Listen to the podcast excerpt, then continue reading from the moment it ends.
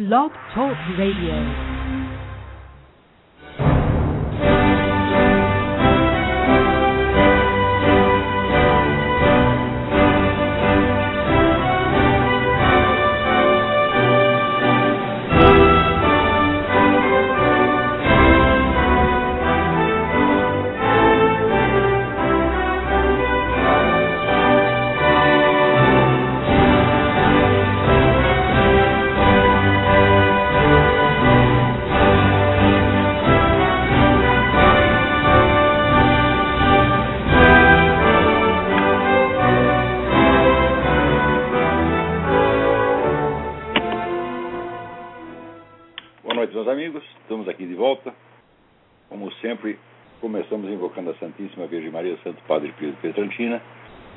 Roguem a Deus que nenhuma injustiça se cometa nesse programa.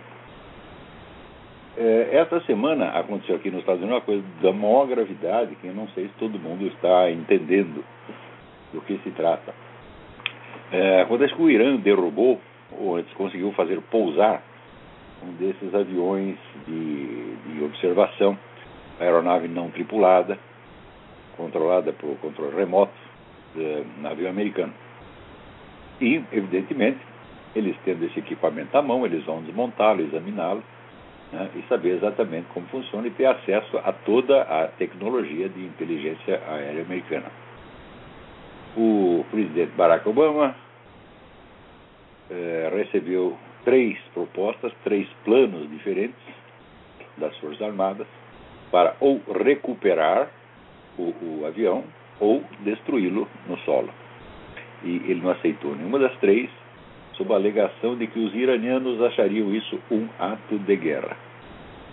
Então, pela primeira vez, um presidente entrega ao inimigo toda a sua tecnologia de inteligência de uma vez, só para não desagradar o inimigo. Quer dizer, como se os camaradas se apossarem do, do avião americano já não fosse um ato de guerra. Então, eu não sei se as pessoas aqui estão percebendo a gravidade disto, mas é evidente, para mim assim, é evidente, a coisa mais óbvia do mundo é que o Barack Obama é um agente islâmico ou comunista ou comunista islâmico, alguma coisa, mas o sujeito é definitivamente contra os Estados Unidos. Agora, essas coisas não são discutidas realmente na grande mídia. A grande mídia aqui se tornou, como foi toda comprada né, por dizer, cinco ou seis grupos, então você tem a, uniformidade total da mídia, que é outro fenômeno, e a maior parte das pessoas não se toca muito. Quer dizer, ainda está no tempo de falar de viés da mídia, né, tem um viés esquerdista. Não, já passou o tempo, isso aí foi muito antigamente. Agora não é a questão de um viés. É questão que a mídia inteirinha se tornou um instrumento de engenharia social. Ela não tem mais nada a ver com a difusão de informações, nada, nada, nada. Ela tem a ver com o controle do fluxo de informações calculado para produzir certos resultados sociais, para produzir determinados comportamentos eh, padronizados. E a gente observa, desde o momento em que isso começou, a gente observa que a facilidade de você mudar condutas do povo americano eh, se tornou um negócio eh, realmente fantástico, de uma, uma velocidade incrível. Em dois meses, você faz as pessoas mudarem de atitude e adotarem o novo valor, a nova atitude, o novo critério, como se fosse uma coisa da vida inteira. Né? É, isso aí é como um sujeito que eu conheci no Brasil, que ele fazia seis meses que ele estava praticando turf, uh, surf, e ele dizia, o surf é a minha vida. E eu dizia, e onde você estava antes disso, né? Como pode ser a sua vida, né? antes você não estava vivo, você estava em estado que de animação suspensa, ou você nasceu naquele momento, né? Então, é o seguinte, é uma nova moda que vem e se impregna na cabeça das pessoas com tamanha profundidade que elas ficam acreditando naquilo mas profundamente. Você quer ver um negócio todo mundo acredita? O tal do, do second-hand smoking, né? o fumo, fumo passivo, que é uma coisa que não existe. Você não tem a menor, menor, menor, menor indício de que isso exista. E, no entanto, todo mundo acredita e isso é repetido o tempo todo. Também, você vê, quando decidiram trocar a palavra Christmas por holidays, né? é claro que a maior parte da população não aceita, mas acontece que a pouco a mídia começa né, a insistir, insistir, é holidays, é holidays, é holidays. E, então quer dizer que o hábito popular ele perde legitimidade pública, por assim dizer. Ainda que 99% da população continue falando Christmas, isso aí só vale, vamos dizer, popularmente e na esfera doméstica. Na esfera pública, quer dizer, aquele que todo mundo tem acesso ao mesmo tempo, o negócio é Então, isso é, hoje em dia é a coisa mais fácil de, de fazer. Né? Então, você falar de viés da mídia, distorção do noticiário, tá bom, isso aí é um eufemismo.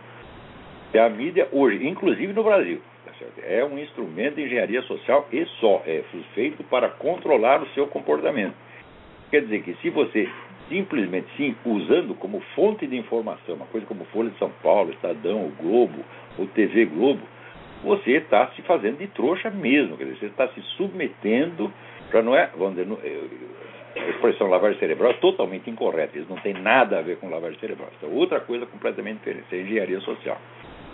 Então, quando se fala lavagem cerebral, lavagem cerebral é um sistema inventado pelos chineses um sistema de doutrinação maciça e intimidatória. Mas o sujeito, pelo menos, sabia no que ele estava sendo doutrinado. Né? Então, por exemplo, o sujeito era forçado a ouvir discursos anti-imperialistas 24 horas por dia, até quando estava dormindo. Mas ele sabia qual era o conteúdo daquele discurso, ele sabia que aquilo era propaganda comunista. Então, simplesmente a repetição obsessiva quebrava a resistência. Mas o que você vê hoje não tem nada a ver com esse processo a coisa não é passada para você como doutrinação, nem como lavagem cerebral, nem coisa nenhuma. É passada como se fosse noticiário, como se fosse uma coisa inócua. Né? Com pouco tempo desse tratamento, mas assim, três meses desse tratamento, as pessoas se tornam incapazes de julgar as questões objetivas mais óbvias. Né? Por exemplo, você vê que na discussão da tal da PL 122, né? O pessoal religioso reclamou, e daí a dona Marta Suplicy, não, nós vamos rever, porque de fato não é justo impedir que as pessoas falem o que elas quiserem dentro dos seus templos. E o pessoal está achando isso ótimo. Peraí, falar dentro dos seus templos, isso aí é o modelo iraniano de liberdade religiosa. Você só pode falar coisa dentro do seu templo. Se falar fora, você vai preso. E é isso que está sendo adotado no Brasil. Quer dizer, e o pessoal está achando que é uma concessão. Então, isto é uma técnica de engenharia social que se chama pé na porta. Isso está explicado no livro do Pascal Bernardin, Maquiavel Pedagogo. Né? E já é uma coisa bem antiga, isso é usado pela ONU no mundo inteiro. Você faz uma proposta que é nitidamente ofensiva, insultuosa e inaceitável. Daí o pessoal reclama e daí você entra com uma segunda proposta, que é o que você realmente quer. Né? E daí todo mundo aceita. Então é mais ou menos da seguinte maneira: você chega para um cara e fala, olha, me empresta mil reais. Ah, não posso. Ah, então me empresta dez. Cara, imediatamente dá os dez. Isso aí foi testado e 82% da população cai. Testaram isso na França da seguinte maneira: chega, você chegava com cartaz enorme, dizendo, olha, meu amigo, eu sou do departamento de trânsito e nós queríamos colar esse cartaz aqui na porta da sua casa. É um negócio assim? Tapava toda a fachada da casa. O morador olhava e falava, não, isso é um absurdo, você não vai fazer. Ah, então você pode botar esse aqui menorzinho, pegava um de 50 centímetros por 50 centímetros. Ah, pois não, pode pôr. Então, em 82% dos casos isso funciona. Tá? Então, quer dizer, tudo isso é engenharia social, tudo isso é calculado de antemão, gente. Isso é uma obra tecnológica, usando a mentalidade das pessoas como se fosse porcas e parafusos para montar uma máquina. E as pessoas cedem e ainda estão discutindo. Você veja, por exemplo, a palavra doutrinação. Né? O pessoal usa ainda a palavra doutrinação, fala doutrinação na escola, fala, não, não é mais doutrinação. Doutrinação é assim, é a propaganda de uma doutrina que você sabe qual é. Agora, engenharia social é outra coisa completamente diferente. Quer dizer, a manipulação de informação é outra coisa completamente diferente. Espiral do silêncio é uma terceira coisa ainda. Você vê, nos, já nos anos 30, o Comintern, dizer, o comando do Movimento Comunista Internacional, decidiu utilizar na Espanha, note bem, na Espanha, na Espanha os comunistas tinham vencido a eleição, a Aliança Comunista Socialista Anarquista tinha vencido a eleição, por, venceu por pouca margem, mas venceu. Então, o Comintern levou lá um plano para você eliminar as organizações conservadoras por meios legais. Sem causar choque. Isso foi adotado já na Espanha na década de 30. É. Então, o... isso hoje é o que está sendo adotado no Brasil. Já foi adotado e já funcionou. E ninguém percebe. Quer dizer, você pode aplicar a mesma tática, a mesma estratégia 50 vezes seguidas, as pessoas esquecem. Quer dizer, no Brasil não há uma oposição qualificada para discutir esses problemas, para entender o que está acontecendo. Agora, esses pessoal aí, os nossos liberais, conservadores, é, católicos, tradicionalistas, militares, etc., etc., o problema deles é um só, é falta de cultura, é falta de instrução. Eles não têm qualificações para enfrentar o problema, gente. Né? Então, outro dia tem um, um rapaz, Renan, esqueci o sobrenome, é, que escreveu uma coisa no Facebook. Ele disse o seguinte: olha, um indício de que o Olavo está do lado da verdade é que todas as pessoas das correntes mais antagônicas falam mal dele. Quer dizer, eles discordam em tudo. Né? Eles discordam com a sociedade, Deus, a imortalidade, a economia, tudo, mas só num ponto eles estão de acordo: o Olavo não presta. Né? Então ele diz que condenar o Olavo se transformou numa espécie de preâmbulo fidei, que todos aceitam, né? Uniformemente. Ele tem toda a razão, Renan. Você está montado, montado na razão. Agora, por que, que isso acontece? Se são pessoas das mais variadas correntes ideológicas, então não pode ser por um motivo ideológico, não é porque eu sou conservador, direitista, etc, etc. Né? Então é muito simples, é um complexo de inferioridade intelectual monstruoso, monstruoso e, aliás, inteiramente justificado. Eu sempre tenho complexo de inferioridade porque ele é inferior. Ou vocês não perceberam isto? No Brasil não há pessoas com formação para discutir certos problemas, minha gente. É?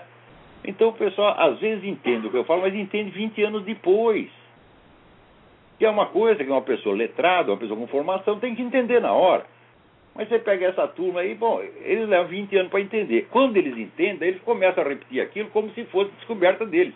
Isso é um comportamento uniforme, uniforme. Então eu estive pensando um pouco, a partir dessa ideia do Renan, eu falei, bom, então vamos investigar alguns traços comuns que há entre essas pessoas. Não é isso? Então, eu me lembro, por exemplo, vamos comparar aqueles caras que falaram bem de mim com os que falaram mal de mim. Né? Os que me elogiaram, então foram os maiores escritores brasileiros. Era o Carlos Heitor Coni, o Jorge Amado, o Herberto Salles, o Josué Montelo, o Ariano Suassuna, o Bruno Tolentino. Então, era a elite intelectual que ainda existia, até uns 10 anos atrás ainda existia, então foram morrendo todos. Então, a elite intelectual disse, não, esse Olavo é bom, etc. mesmo quando não concorda, por variando só assunto, discordar um monte de mim, mas achar, não, está maravilhosamente escrito, isso é uma coisa séria. Né? Agora, esta geração começa a falar mal de mim é Caio Navarro Toledo, é o Carpinho de Moraes, é, é Maria Vitória, é um bando de analfabetos, vocês não perceberam ainda não? Então, é o seguinte, essas pessoas, né, é só falando aquele negócio do Bernard Shaw, seu fulano é um homem modesto e que tem boas razões para ser. É isso? Então, esse pessoal tem complexo de inferioridade porque são inferiores, não são todos assim. Você pega essas pessoas e fala, qual, me mostra um livro importante escrito por um desses caras. Não tem nada, zero, zero, zero, zero, zero. É né? A obra filosófica do seu Quartinho de Moraes, por exemplo, é uma, um negócio chamado Esquerda Militar no Brasil. Por quê? Porque ele estava lá no PC do B, né, encarregado de estudar os meios de infiltrar nas Forças Armadas, então mandaram ele estudar isso, ele foi lá estudar. Então é isso aí. A esquerda militar no Brasil. Olha que tema extraordinário, de importância universal extraordinária. Né? Quer dizer, um partideco de merda né, que quer se infiltrar nas Forças Armadas, que estão esperrapados, do país periférico do, quinto mundo.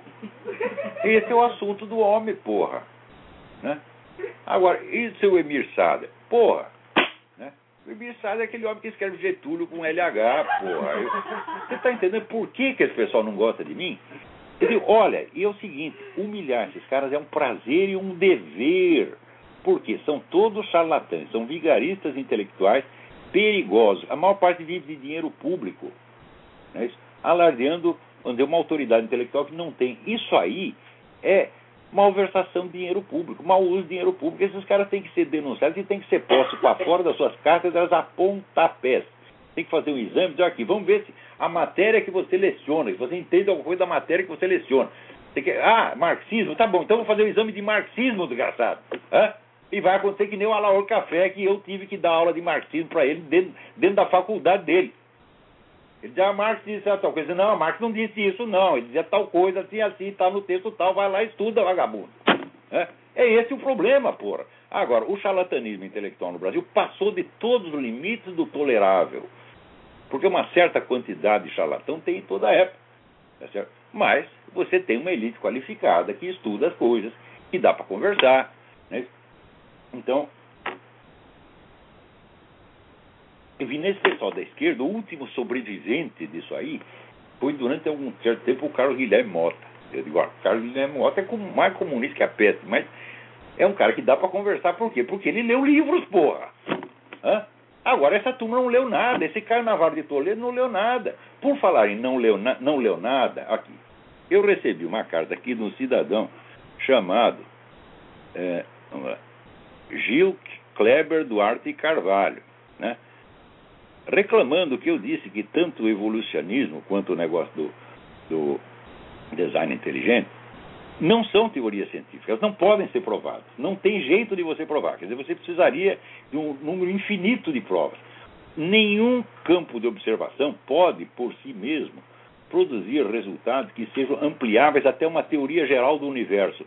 É uma coisa simples de entender. Qualquer estudante de lógica tem que entender isso. Mas acontece o seguinte: esses camaradas são postos para estudar biologia, para estudar física, né, é, para estudar geologia e ninguém deu para eles um curso de lógica. Então eles acham que aquilo que eles estão praticando lá no laboratóriozinho deles, aquilo é a ciência. Eu digo, não é, meu filho. Para você entender o que é ciência, você tem que usar um pouco a cabeça, tá certo? E entender que ciência não é nada mais do que uma das muitas, muitas aplicações da lógica. Então, se você não, não conhece os fundamentos da lógica, bom, você é capaz de operar uma, uma investigação científica, assim como um macaco, se você treinar, é capaz de dirigir um automóvel, mas ele não vai entender o princípio do motor, a explosão e assim por diante. Então vocês sabem fazer a coisa no dia a dia, mas vocês não entendem os princípios. Né? Então daí me apareceu um cidadão aqui reclamando, dizendo, não, mas o evolucionismo é ciência sim, porque o resto do pessoal só tem argumentos místicos e pseudo-argumentos, etc, etc. Eu falei, uai, peraí, eu não sei. É, né? é, eu já li uma infinidade de argumentos científicos perfeitamente relevantes da parte do pessoal criacionista, tá certo? E eu acho que é muita presunção o jeito de dizer que só os evolucionistas são cientistas. É sempre assim, eles assumem a palavra em nome da ciência e dá a impressão que o outro. Chega lá o outro cheio de PHD, tem porque PHD em matemática, PHD em física, PHD, ah, mas não é cientista, só é cientista se concordar comigo. Então o cara me escreveu uma carta nesses termos. Eu respondi para ele o seguinte: aqui, meu filho, já que você é tão bom assim, você tem todas essas qualificações científicas, então, e você está falando de todos os argumentos né, criacionistas, aí, por exemplo, você conhece todos, na verdade não conhece nenhum, né, é, eu vou lhe mandar um livro. Né, e você vai refutar os argumentos do cara ponto por ponto. Ele não sabe qual é o livro que eu vou mandar, porque parece que só a única coisa que ele leu foi o negócio do Harun Yahya, que está na internet. Certo? É, que há um grupo de teólogos muçulmanos que discute o evolucionismo com os argumentos que me parecem bastante capengas, aliás. Ele foi lá, leu Aaron Yahya e achou que é capaz de refutar. Não refutou ainda, mas achou que é capaz de refutar. Falei, tá bom, então, meu filho, eu vou te mandar um livro. Olha, você vai tomar uma entortada desse livro, moleque, como você nunca pensou na sua vida. Porque ele disse assim, não, na verdade, não se pode refutar os argumentos deles, porque são explicações miraculosas, não falseáveis, portanto não refutáveis. Vem com essa besteira do Karl Popper, né?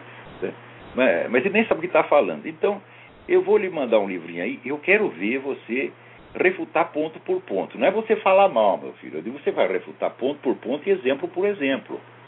Né? Já que você é o, o porta-voz da ciência. Daí o cara me escreve e fala, não me julgo, nem sou cientista, sou pintor e escritor. Falou, ah, então você está que nem eu, meu filho. É? Você não é cientista de merda nenhuma. Aliás, eu sou. Tá certo? Porque eu estudo ciência política, ensinei ciência política. Tá certo? É, sou um especialista da, da, da questão da, da, argumentação e prova. Quer dizer, na área de lógica, eu sou alguma coisa, sou um dos sete brasileiros que participaram do maior congresso de lógica que já houve na história do mundo realizado na Suíça, tinha só sete brasileiros. Aí eu era, este que vos fala era um deles. Então, alguma autoridade na área eu tenho. Tá e você, você é pintor Pintor do que? Escritor do que? Eu sei as coisas que eu escrevo. Hã? E sei qual é o conceito que isso é, é em que essas coisas são tidas né, por gente altamente qualificada. Agora, no Brasil, assim, por exemplo, saiu esse negócio do Maquiavel, né? E o pessoal do Eric Wegener Forum né, disse lá, não, desses, é, essa é uma análise muito impressionante, né? Agora, no Brasil, tem o tal de Tibira Sarramalho, que ele, ele tá bravo comigo porque eu deixei ele escrever no Mídia Sem Máscara. Sabe aquele negócio, por que você me odeia se eu nunca te ajudei? Se você dá uma oportunidade para um filho da puta desse, ele usa a oportunidade, depois ele sai querendo mostrar superioridade e independência. Ele diz, não, esse é um livro tão ruim que eu não posso resistir à indignação. Colombo não fala nada, ele só fala mal do Maquiavel, não tem uma análise, não tem nada. Então vocês, né? Bom, ou vocês ouvem essa turma do Eric Wegelin Forum, né, que estão lá uns 40, 50 cientistas políticos da mão do mais alto gabarito, vocês ouvem o Tiribiri Sarramalho, porra! Tá certo? Então isso aqui é uma miséria. Né? Então agora vem aqui, o seu Gil Kleber. Então é o seguinte, eu vou lhe mandar. Ele até, se você topa o desafio, então me dê o seu endereço, eu vou lhe mandar o livro. Gil, o livro vai te dar muito trabalho, eu te garanto. Porque ele já vem assim, não, esses caras só vêm com explicações miraculosas, não falseáveis, pá, pá, pá, pá, pá. Eu, ah, é? Tá bom. Espera para ver, moleque, espera para ver. Hum? Vou te mandar o livro, vou te mandar o livro. Pô, não vem chorar, hein? Agora, se você vai refutar tudo. Se não for refutar, então você mostra que é um argumento miraculoso. Tá certo? É um argumento não científico. Né? Diga. Daí ele, tá, ele diz, diz, que ele tem uma discussão com o pessoal da Terra Jovem. Né? É, e que derrubou os argumentos dele. Falou, mas nem precisa derrubar, porra. Da Terra Jovem você dá uma cuspida e o negócio cai, né? E eu tenho aqui um outro ensaio criacionista da autoria do Dr. Jonathan Machado, doutor em Direito pela Universidade de Coimbra. Escuta, mas peraí, mas você não falou que você quer discutir com cientista? Então pega. Né? Se você quer discutir com criacionistas, discuta com criacionistas mas que sejam profissionalmente biólogos, físicos, astrofísicos, e não com doutor em Direito, meu Deus do céu. Hã? Você não é o gostosão que fala em nome da ciência? Você nem sabe o que é ciência, moleque. Você acha que esse pessoal tem uma noção tão boboca do que é ciência, mas tão boboca. Um dia nós vamos comentar isso com mais, mais cuidado. Né? Então, vamos em frente.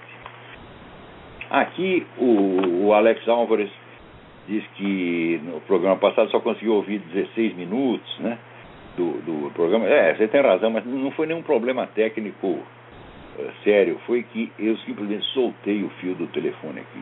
Foi um acidente. É? Então isso não acontecerá mais. Aqui o Daniel Matos pergunta onde ele pode adquirir o livro A Nova Era e a Revolução Cultural. Não pode, Daniel, não pode, o livro não existe. Mas acabou, acabou. Mas uma nova edição está sendo preparada para ser lançada no ano que vem pela Vide Editorial. Tá então você aguarda uns meses, você vai ter o livro em versão ampliada. É, agora, aqui alguém me manda um artigo do Roger Kimball. Né? Começa assim: segundo o National Geographic, cientistas chineses da segunda Universidade Médica de Xangai conseguiram fundir células humanas com óvulos de coelhas.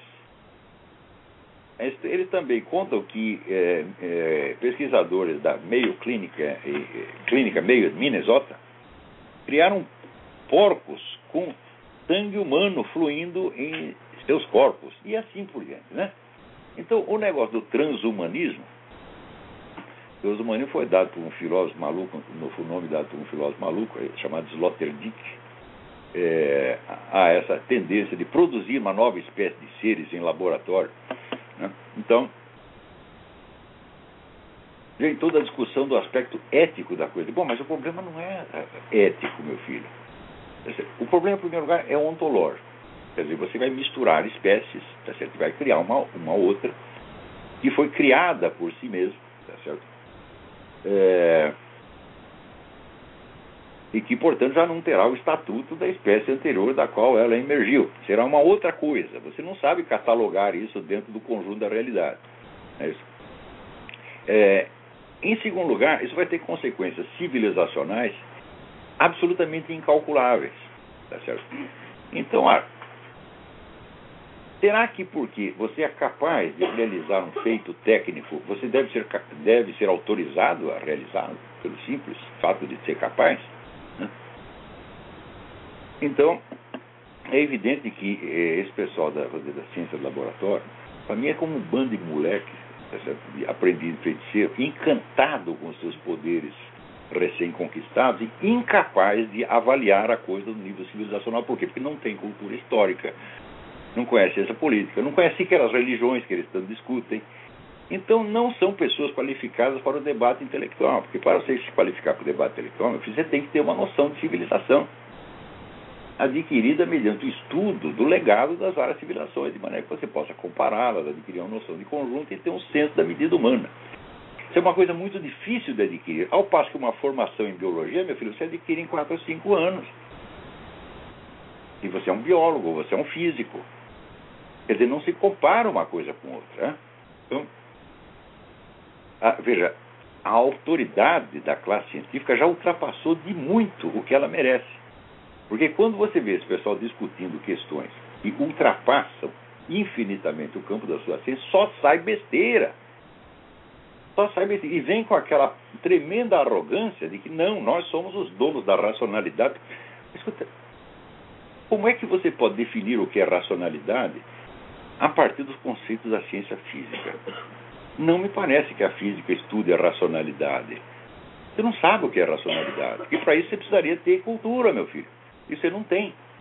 Você precisaria, por exemplo, conhecer a história da evolução do conceito de razão desde o tempo da Grécia até agora, para saber quais foram as discussões. Você conheceu o status questiona, você não conhece. Então, como é que vem falar em nome da racionalidade? Aqui, por exemplo, tem saído vários livros, vamos dizer, com um suporte propagandístico fabuloso, né? contra-atacando o negócio do aquecimento global. Quer dizer, depois que se divulgaram aqueles e-mails em que os aquecimentistas tramavam como iam ludibriar a opinião pública, como iam boicotar seus adversários, etc., eles decidiram, decidiram contra-atacar e acusar os outros de serem, como é que se diz, falsos cientistas. Né? E os recursos a que apelam para isso é assim, a propaganda maciça. Tá, até saíram dois livros até com, quase com o mesmo título, que é Os Propagandistas do, da Dúvida. Né? E o livro então é lançado pela Amazon e já vem com 80 críticas favoráveis, todas iguais. Então você vê que é uma operação de publicidade. Passa um tempo, começa a aparecer as críticas negativas, por quê? Porque alguém leu o livro finalmente, é? Então, é uma coisa de uma baixeza, mas sobretudo a reclamação assim, nós cientistas estamos perdendo a guerra. Eles dizem assim, são os cientistas contra os religiosos, ideólogos, né? Mas como? Mas do outro lado também é cientista. É cientista contra cientista. Então você primeiro nega o estatuto de cientista aos seus próprios colegas, tá sem ter nenhuma razão para fazer isso. E segundo, moldam o debate de uma maneira estereotipada, mas é a ciência contra as trevas. Então, em vez de ser um debate científico interno, não, é a ciência contra as trevas. E a classe científica acredita que ela tem que ter o direito de dirigir a sociedade. Né? de determinar o que é certo e errado, o que você pode comer, o que você pode fazer, etc, etc. Quando são pessoas que não têm a menor qualificação para isso, meu filho, um diplomia de biologia ou de física não te autoriza a discutir nada disso, mas nada, nada, nada, nada, nada. Quer dizer, os prodígios de incultura que eu vejo nessa gente, a começar pelo Dr. Richard Dawkins. O Richard Dawkins é um homem monstruosamente inculto fora do domínio dele. Ele não sabe nada dos assuntos que ele discute. Tá certo? Agora, acha que porque tem um diploma disso ou daquilo, tem autoridade para opinar em todos os campos. Fala, olha, eu nunca entrei na discussão interna, por exemplo, da questão do evolucionismo. Eu digo, até hoje, eu digo, eu não sei se existe, se existe evolução ou não, não tenho a menor ideia. E não vou tomar partido de uma coisa que eu não sei. Só que é o seguinte, eu não sei, você também não sabe. Porque a coisa mais fácil de, de uma pessoa que tem um estudo de lógica a coisa mais fácil é perceber que essa teoria jamais será aprovada ou impugnada no seu todo. Por quê? Ela é uma teoria do todo, meu Deus do céu. É uma teoria do todo que vai ter que ser provada com meios de ciência experimental especializado. Falei, isso é, é impossível por definição, isso não vai acontecer jamais. E criacionismo, se você quer saber, a mesma coisa. Né? Se você partir do, do, do, versículo bíblico, o céu e a terra cantam a glória de Deus. E, bom, isso quer dizer que no céu e na terra você encontra indícios da grandeza divina. Mas você encontra indícios do absurdo, da incongruência também. Porque o cosmos, por definição, não pode ser tão perfeito quanto Deus. Então ele tem um coeficiente de absurdidade, de feiura, tá de incongruência, e você vai, vai encontrar as duas coisas. Quanto mais você procurar, mais você vai encontrar indícios das duas coisas. E quantitativamente, elas vão acabar mais ou menos se, se equilibrando. Tá certo? Então, isso quer dizer que não existe meios científicos experimentais de você resolver uma questão como evolucionismo ou criacionismo. Agora, para entender isso, meu filho, você precisa ter estudado um pouco de lógica e conhecer a própria história da ciência. Não precisa ter uma formação especializada em ciência nenhuma. Nenhuma formação especializada em ciência vai ensinar a história da ciência, meu Deus do céu. Hã? Então, agora, para não dizer que tudo está perdido, então esta semana aqui um deputado lançou lá no Congresso um voto de no confidence, um voto de desconfiança contra o procurador-geral Eric Holder por causa daquele famosa operação Fast and Furious que acabou vendendo armas do governo americano para narcotraficantes mexicanos. Com, e com uma dessas armas, os caras mataram pelo menos um agente americano. Então, o pessoal espremeu o Eric Holder para dizer como é o negócio, está precisando de informações. Então, ele deu a única informação exata. A informação é a seguinte: não darei informação. Então, pronto, o cara não quer nem se explicar. Então, é claro que esse sujeito tem que sofrer impeachment, provavelmente vai sofrer mesmo. Quer dizer, mais um ministro do Obama que se mela todo. É? E assim por diante. Alguém me manda aqui, Santiago Neves manda é, um artigo de Alfredo Lazareski sobre o novo projeto de recodificação do direito comercial brasileiro. O trabalho está muito bom tá certo? e mostra que esse direito novo direito comercial é um negócio de uma absurdidade a toda a prova. Para começo de conversa, vai transformar todos os sócios de uma empresa em responsáveis por todas as dívidas da empresa. Quer dizer que você tem lá 1% das ações, né? os outros sócios desaparecem, você tem que pagar os 100% da dívida. Porra. O que, que, é isso? Quer dizer, isso aí é para acabar com o comércio mesmo, entendeu? Agora, essa semana também aconteceu um negócio muito impressionante. Teve uma, teve uma senhora no Canadá, engravidou, teve o filho no porão, não queria o filho, estrangulou o bebê. Né? E foi absolvida. Porque disse que ela estava muito traumatizada pelo parto. Né? Então quer dizer o seguinte, que no, de acordo com a jurisprudência canadense, só é crime você matar um bebê se você o faz depois de passar o suposto trauma de parto. Então, primeiro, toma-se como premissa que todas as mulheres que tiveram crianças estão traumatizadas. Então já a ideia de que você ter criança não é normal, ter gravidez é uma doença e ter criança é uma doença pior ainda. É uma experiência horrível pela qual ninguém deve passar, tá certo? Então, se você passou por isto, nós não temos o direito de impedir que você mate o seu bebê. Então, o infanticídio está praticamente oficializado no Canadá. Eu disse que isso ia acontecer. A partir do momento que você aceita o aborto, então você aceita o aborto aos três meses, por que não aos quatro, aos cinco, aos nove? Chegou aos nove, já tem né, aquele a, aborto de. Como é que diz? Esqueci o nome técnico agora. Do parto. Sei lá, esqueci. Né? Você aborta o neguinho dois minutos antes dele nascer. Tá certo? Agora, se pode ser dois minutos antes de nascer, por que não dois minutos depois? Ou vinte minutos depois? Ou três meses depois? Então, vamos dizer, a universalização do aborto legalizado terá suas consequências. Né? E essas consequências, presta, presta atenção, eu estou escrevendo uma série de artigos que mostra como é que isso funciona. Né? Por exemplo, nos anos 50 e 60, o pessoal dizia que tinha muitas garotas grávidas, menores de idade nas escolas, dizendo, ah, precisamos acabar com isso. Então o que, é que nós vamos fazer? Nós vamos dar educação sexual para elas nas escolas, para esclarecê-las de modo que não tenha tanta gravidez indesejada. Né?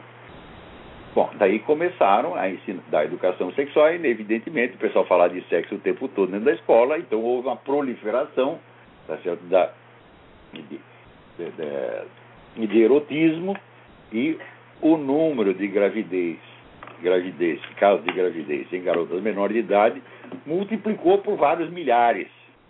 Quer dizer, aquilo que se alegava que era para resolver um problema, piorou o problema. Daí chegou os conservadores e está vendo? O plano fracassou. Eu digo, mas fracassou uma pinóia, seu besta. Você não sabe como é que funciona esse negócio. Estuda marxismo antes de você criticá-lo, meu Deus do céu. No marxismo tem um negócio chamado salto qualitativo. A expressão é de Mao Tse Tung, mas isso já estava nas doutrinas, estava implícito na doutrina de Marx. Salto qualitativo significa o seguinte: se você acumula muitas quantidades de um certo fator, chega um certo ponto em que a mera acumulação quantitativa se torna, torna mudança de qualidade. Mao Tse Tung acreditava que isso se aplica à natureza inteira, não se aplica, mas na sociedade humana funciona. Então, quer dizer que se você espalha a questão da educação sexual, fala de sexo, fala de sexo, fala de sexo, bom, daqui a pouco isso tem um salto qualitativo já não é mais só questão de falar, o pessoal está praticando. E dentro das escolas. Então, todo intelectual marxista com alguma formação sabe disso. E esses planos são feitos todos com base nisto. É? Então, você tem uma finalidade alegada, tá certo? Que é para conquistar o apoio do público, e tem uma finalidade real, genuína, baseada no salto qualitativo, que nunca é declarada, mas que é o que vai acontecer e que os planejadores sabem que é o que vai acontecer. Hum? Então, por exemplo, agora tem o negócio da PL 122. Ah, é para diminuir os casos de discriminação e violência anti-gay. Fala, bom, mas os casos de violência anti-gay são tão mínimos no, num país que tem 50 mil homicídios por ano que nem se deveria cogitar de uma lei para resolver isso aí. Mas, você acha realmente que você proibir pastores e padres de falarem que o homossexualismo é pecado vai diminuir a violência anti-gay? Não. O que você vai ver é você vai ter um acúmulo de casos conflitivos. Por exemplo, a lei proíbe impedir a expressão homoafetiva em qualquer lugar público ou privado com acesso público, que inclui igrejas. Então, ora, sabe que não se pode nem usar mais a palavra homossexual, é homoafetivo. Então o que é homoafetivo? Tudo que dois homossexuais fazem na cama é homoafetivo, não é sexo mais. Então tá lá na igreja um sujeito mexendo na piroca do vizinho. Né? E veio o padre, ou o pastor, ou o rabino, e manda parar. Então bloqueou a expressão homoafetiva. Então é crime. Acontece o seguinte: acontece que existe outra lei, que é a lei do ultraje a culto Tá certo? E proíbe você atrapalhar um culto. Dá dois anos de cana, um culto religioso. Então, o culto religioso é, pro, é protegido pela lei, mas a conduta homoafetiva também o será. E isso é calculado para produzir o choque das duas coisas. Até que toda a proteção oficial ao culto tenha que ser retirada, porque você tem duas leis contraditórias, uma delas vai vencer. Então, que benefícios vai resultar para os gays? Só vai resultar em benefícios para aqueles que tiverem a fantasia sexual de transar dentro de uma igreja, que não acredito que seja a maioria. Talvez a totalidade dos gays, sei lá, um, um milionésimo deles tá transar não basta. Tem que transar na igreja. Que nem tem gente que tem que transar no avião, tem que transar num barco, né? transar embaixo d'água. São fantasias.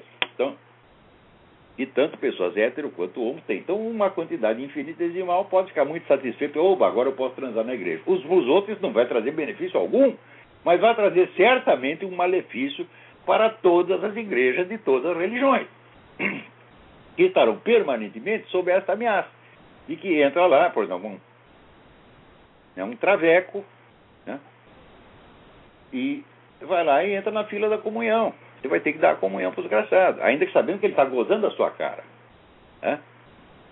Quer dizer que quando se começou a discutir isso, eu disse que isso ia acontecer. pessoal vai lá vestido de mulher vai querer receber a comunhão, os caras vão ter que dar. Aí todo mundo, não, você é exagerado, mas se alguém vai fazer uma coisa dessa. Mas é a coisa existe para que isso seja feito, meu Deus do céu.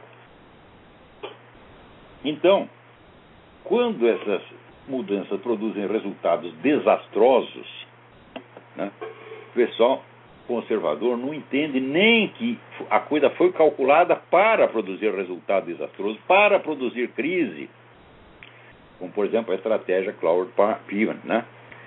Bom, nós vamos aqui inscrever todo mundo na Previdência Social, a Previdência Social só está atendendo 5% das pessoas que teoricamente teriam direito, nós vamos inscrever os outros 95%. Para quê? Popularmente se dizia, se alegava, não, é para dar mais assistência aos pobrezinhos. Mas no círculo interno, entre os intelectuais, não é uma coisa secreta, mas discutem num alto nível intelectual, o pessoal não o povão não participa. No círculo dos planejadores e dos intelectuais, eles confessaram: não, este é um meio que nós temos para quebrar a Previdência e, portanto, quebrar os bancos. E na hora que quebrar, o que acontece? O desamparado vai ficar mais desamparado ainda, isso vai provocar uma revolta enorme, e daí nós daremos o salto qualitativo. Então, a mera reivindicação previdenciária se transformará no clamor revolucionário do Occupy Wall Street. Tudo isso calculado com 50 anos de antecedência. Né? Então, mas o conservador sempre raciocinando na base de que o outro não é revolucionário, de que o outro está apenas buscando algo igual ao que ele está querendo, só que por outros meios, não entende nada, fala, ah, o plano fracassou. Fala, fracassou nada. Deu certíssimo, produziu exatamente o que era para produzir produziu a crise, quebrou a Previdência Social, quebrou os bancos e desencadeou um clamor revolucionário. Tudo isso calculado. Então, se vocês nem estudaram marxismo, como é que vocês vão entender o que os caras estão falando?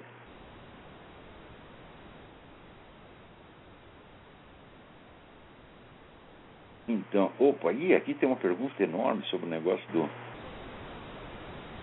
do. Hum,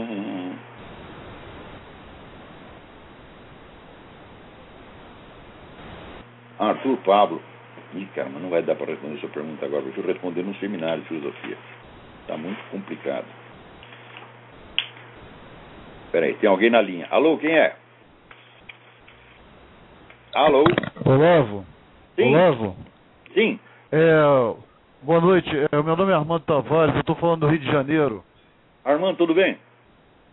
Tudo bem, é um prazer ouvir você. Eu sou físico professor universitário, sou daquela, sou daquela raça de dos últimos reacionários, né, que estão, ainda mais sendo físico, né? E eu queria que você falasse de de uma pergunta sobre o problema que existe no Brasil, principalmente no Rio de Janeiro, que ninguém faz porra nenhuma, sabe? desculpe o palavrão. É, até o físico experimental, ele ele está numa segunda, uma subclasse, sabe como é que é? O bom é o físico teórico, ele vai falar como é que você faz. Mas ele meter a mão na massa para fazer, ele não faz. E você vê isso em tudo, eu não sei, não sei se é a minha visão. Você vê isso em todas as, as classes. Tem o médico, o, neo, o, neo, o neurocirurgião, que é um pouco abaixo, e tem o neurologista, que é um pouco acima. Eu atribuo isso aí à escravidão aqui no, no Brasil, principalmente no Rio de Janeiro. Só quem fazia as coisas era escravo. E a gente ficou com essa coisa eh, na, na sociedade. Eu não sou FIA, eu não sou sociólogo, né? porra nenhuma, eu sou físico, entendeu? Então, eu vejo isso um pouco assim, eu não sei como é que você enxerga isso. Olha, onde você vai encontrar boas páginas sobre isso é no Lima Barreto. Sim. Nos livros do Lima Barreto, ele sempre explorou esse negócio de que as profissões no Brasil não equivalem a atividades reais, mas equivalem a papéis sociais que o indivíduo desempenha. Então, ele, o sujeito, por exemplo, ele vai querer ser militar, mas não porque ele gosta da profissão militar, porque ele gosta de guerra, não, porque ele gosta de mostrar isso em público, ele gosta de mostrar o uniforme, gosta de ter o cargo, gosta de ter as honrarias daquilo. Quer dizer, você está interessado é nos efeitos periféricos da profissão e não no exercício da profissão. Isso é muito antigo no Brasil. Isso não tem nada a ver com escravidão. É? Porque isso acontece nas profissões de classe alta a que os escravos não tinham acesso. Então não vai dizer, ah, o médico está deixando de fazer o serviço dele porque o escravo vai fazer. O escravo não vai fazer o serviço dele. É? Então, e a, ademais, você precisa ver que as causas sociais elas têm um prazo. É, as, as forças que estão atuando na sociedade elas têm um prazo para agir, para desencadear consequências. Né? Quer dizer, a escravidão já acabou faz mais de um século e ainda vamos continuar dizendo que nós, a nossa conduta é efeito da escravidão. Falo, não, a conduta das pessoas é efeito de escolhas que elas fazem. E essas escolhas, elas estão, por assim dizer, consolidadas na própria cultura. Quer dizer, o Brasil é uma cultura de papelão, uma cultura de teatro, onde as pessoas só fazem coisa para mostrar. Quando você não vê o que eu falo dos intelectuais universitários, Ora, meu filho, eu assim, eu fui estudar as coisas porque eu gosto disso, eu quero saber o que é verdade.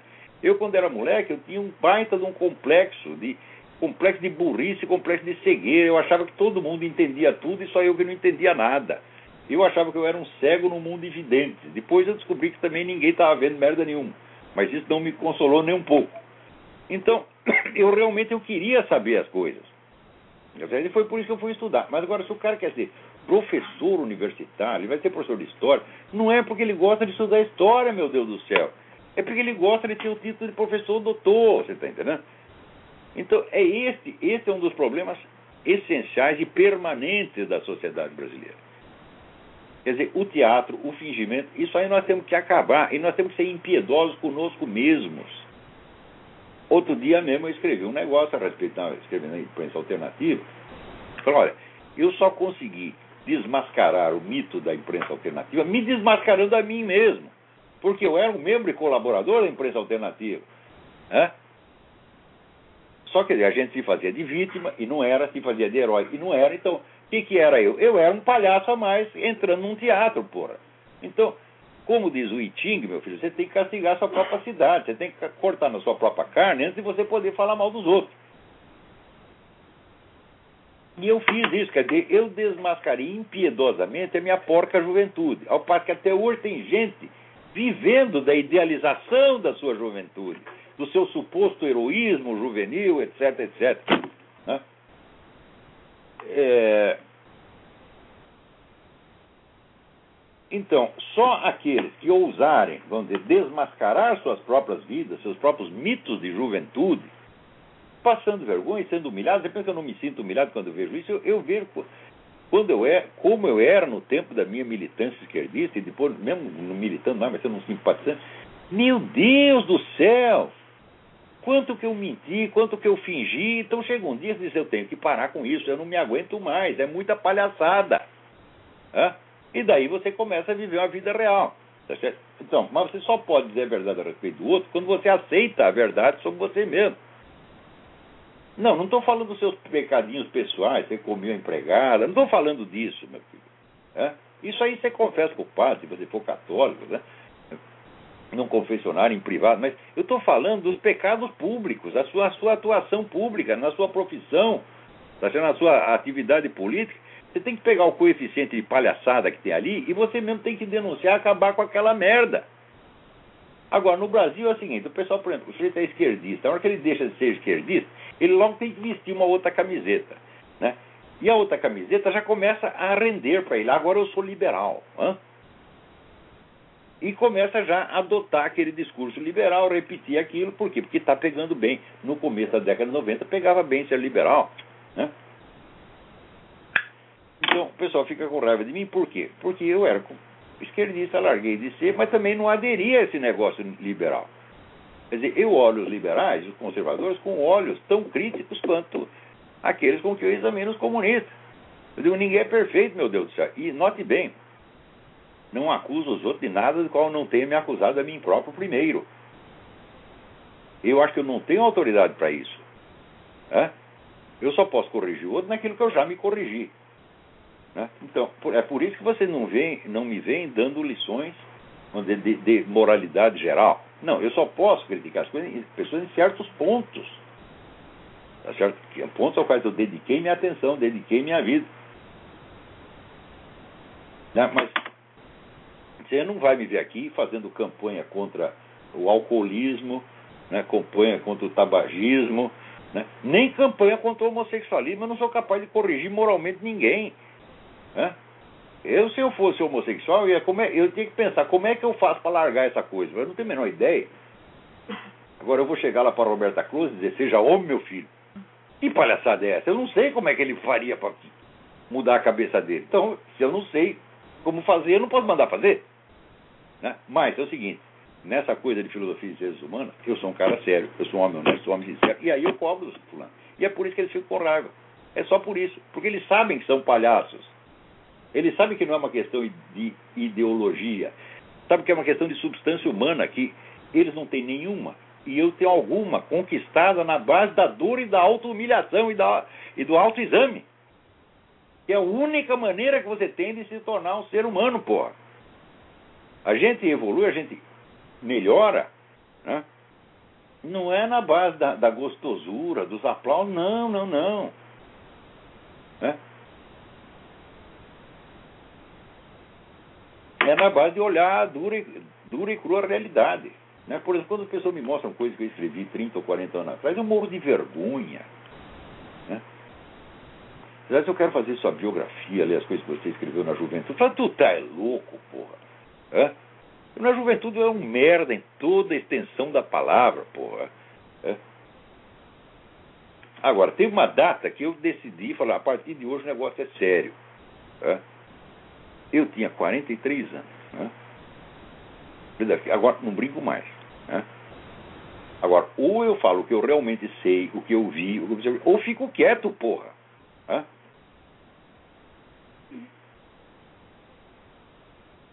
É... Aqui, Leonardo Boff falando sobre aquecimento global. Ah, porra, o que, que é isso? Não, não vou nem.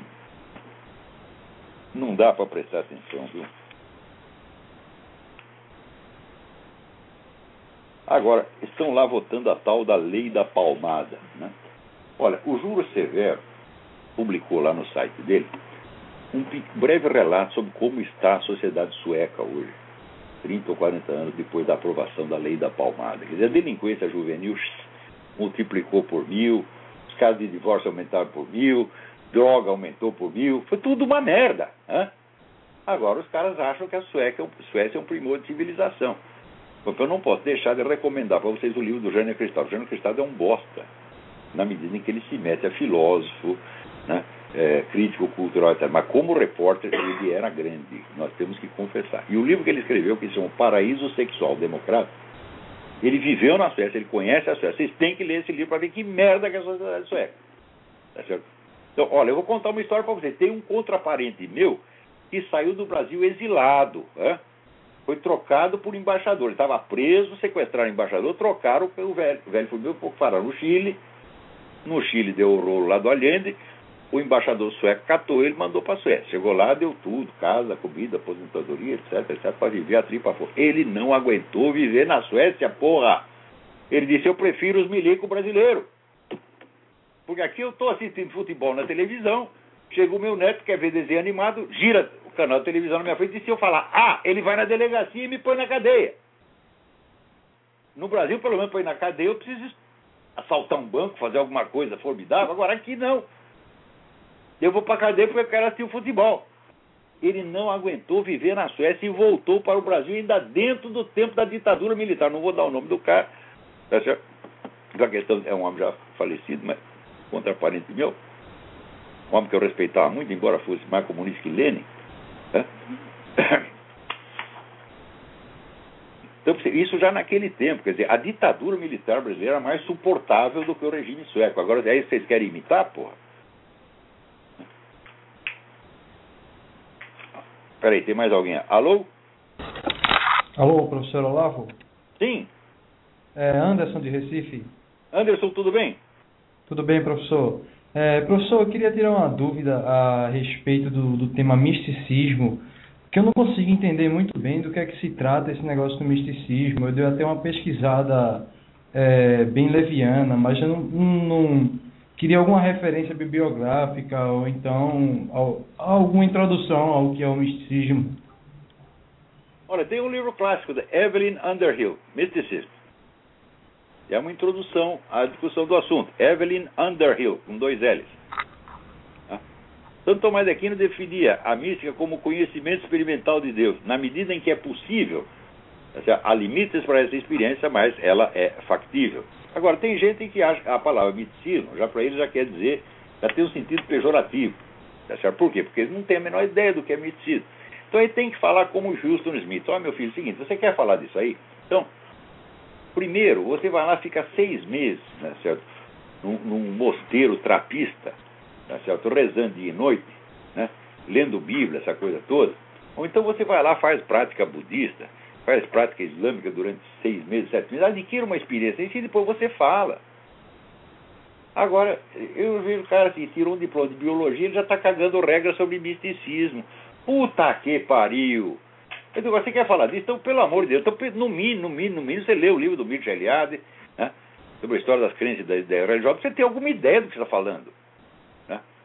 Então, por exemplo, esse mesmo Gil Kleber diz, ah, eu sei para que serve a ciência, não sei para que serve a mística. Eu digo, meu filho, a mística criou as civilizações. Né? Se não fosse ela, você nem existia, meu filho. Você vê, a ciência experimental moderna, surge com Newton, Galileu, etc, etc. E como é que os caras faziam antes, hein? Quem criou todo o resto? Foi a sua porra da sua ciência acadêmica? Não, meu filho, foram as religiões. As religiões criaram o centro de moralidade, os direitos humanos, criaram os estados. Por exemplo, você tem ideia da vamos dizer, a doutrina medieval do Estado, a ciência medieval do Estado, que perfeição, que maravilha que era aquilo.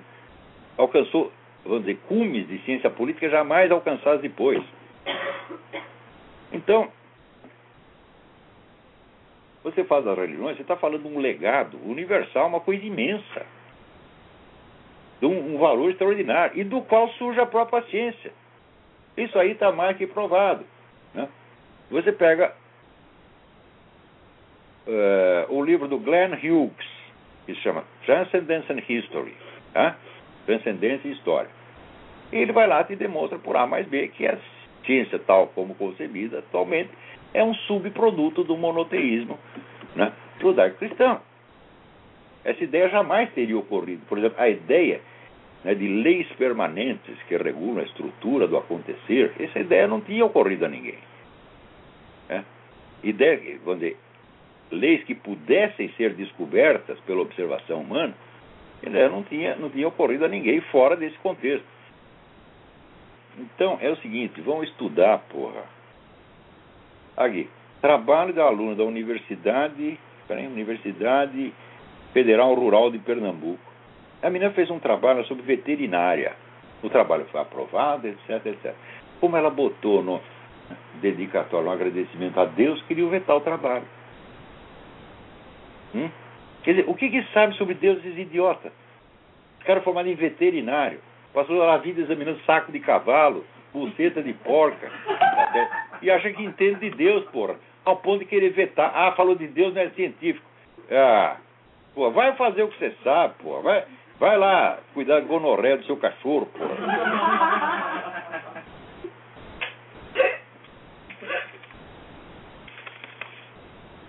Né? Agora alguém aqui me manda um negócio perguntando: olha, é de houve de fato ajuda americana ao Hitler, etc.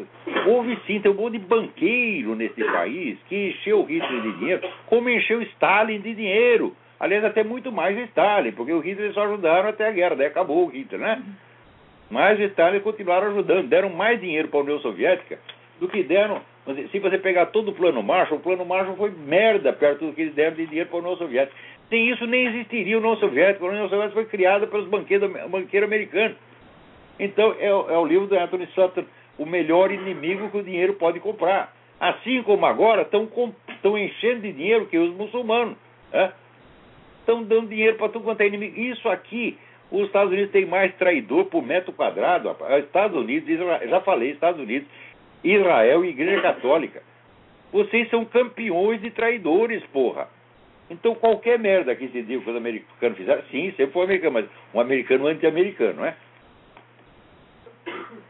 Então, olha, nós estamos aqui acabando. Pô, tem tanta coisa mais.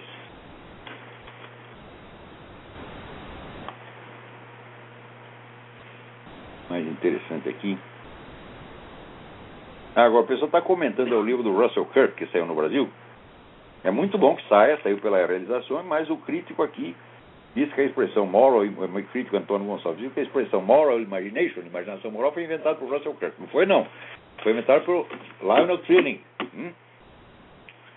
Agora, aqui a gente não pode não pode citar um autor que no dia seguinte alguém já lança um livro do autor e vira um especialista no autor e sai fazendo conferência e ganhando algum dinheiro com isso. Né? Não que seja contra as pessoas ganhar dinheiro. Mas eu sou contra essa coisa da pose, do teatro, porra. Né? Então, no estudo da história cultural de um país, é importante você saber quem foi que lançou as ideias, quem influenciou quem. Isso é básico, isso é questão de história. Agora você, o cara, para se promover, falsifica a história, porra. Dizer, eu nunca fiz questão de dizer que eu sou pioneiro de coisa nenhuma. Por exemplo, quando o negócio do Foro de São Paulo, eu, durante 10 anos, eu era o único jornalista que escrevia sobre o Foro de São Paulo.